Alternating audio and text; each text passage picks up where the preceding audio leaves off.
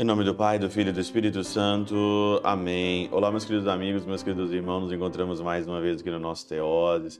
Viva de Coriés, Percor Maria, nesse dia 1 de dezembro de 2021, último mês aí do nosso ano de 2021, nessa quarta-feira da primeira semana do nosso advento. O evangelho dessa quarta-feira é Mateus capítulo 15, versículo 29 a 37 é o evangelho da multiplicação dos pães. E antes da multiplicação aqui dos pães, Jesus ele faz várias curas, né? Ele cura coxos aleijados, cegos, mudos e muitos outros.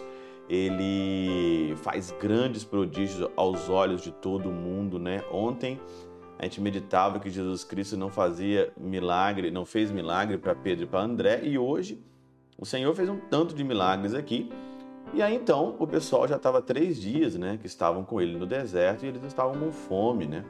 Alguns até desmaiavam pelo caminho, no versículo 32 aqui do Evangelho. E aí então os discípulos disseram: Onde vamos buscar nesse deserto, né, tantos pães para saciar essa grande multidão? E Jesus então perguntou: Quantos pães tens? Então eles responderam classicamente, todo mundo sabe, sete e alguns peixinhos. Sete pães e alguns peixinhos. Mas o que, que é isso para tanta gente? E o Senhor então ali multiplicou, recolheram sete cestos. O comentário da Catenáurea de São João Crisóstomo eu acho assim fundamental, né? Porque esses sete pães, esses peixinhos, né? E é, aqui São João Crisóstomo fala dessa passagem, mas o que é isso para tanta gente, né? Parece que os apóstolos aqui, eles duvidaram, né? Mas isso não é nada. E olha o comentário aqui de São João Crisóstomo. Não dizem como fizeram antes, né? Avançam pouco a pouco, mas ainda não compreendiam totalmente. Né? Eles, eles entenderam o milagre do coxo, do aleijado, do mudo, só que eles não estavam ainda totalmente preparados para ver o outro milagre. O amor dos apóstolos pela verdade é admirável, pois, mesmo em seus escritos, não ocultam seus grandes defeitos. E não é pouca coisa acusar-se de ter esquecido logo um milagre tão grande. Eles esqueceram os milagres anteriores da cura do cego, da cura de todo mundo ali, né? É muito interessante isso porque é, é de uma é a verdade, né?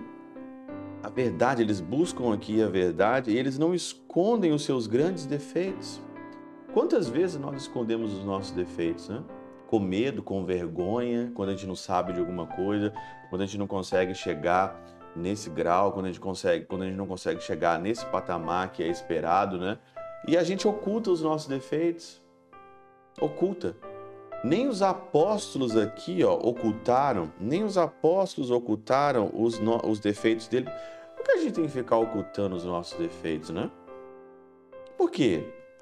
Se é verdade. Se você erra, se você é pequeno, se você é fraco, se você tem essa limitação, para quê? Ficar ocultando. Para quê? O medo de quê? O que, que vale essa vida? O que, que vale as coisas dessa vida? Que medo é esse de ocultar aqui as coisas, né?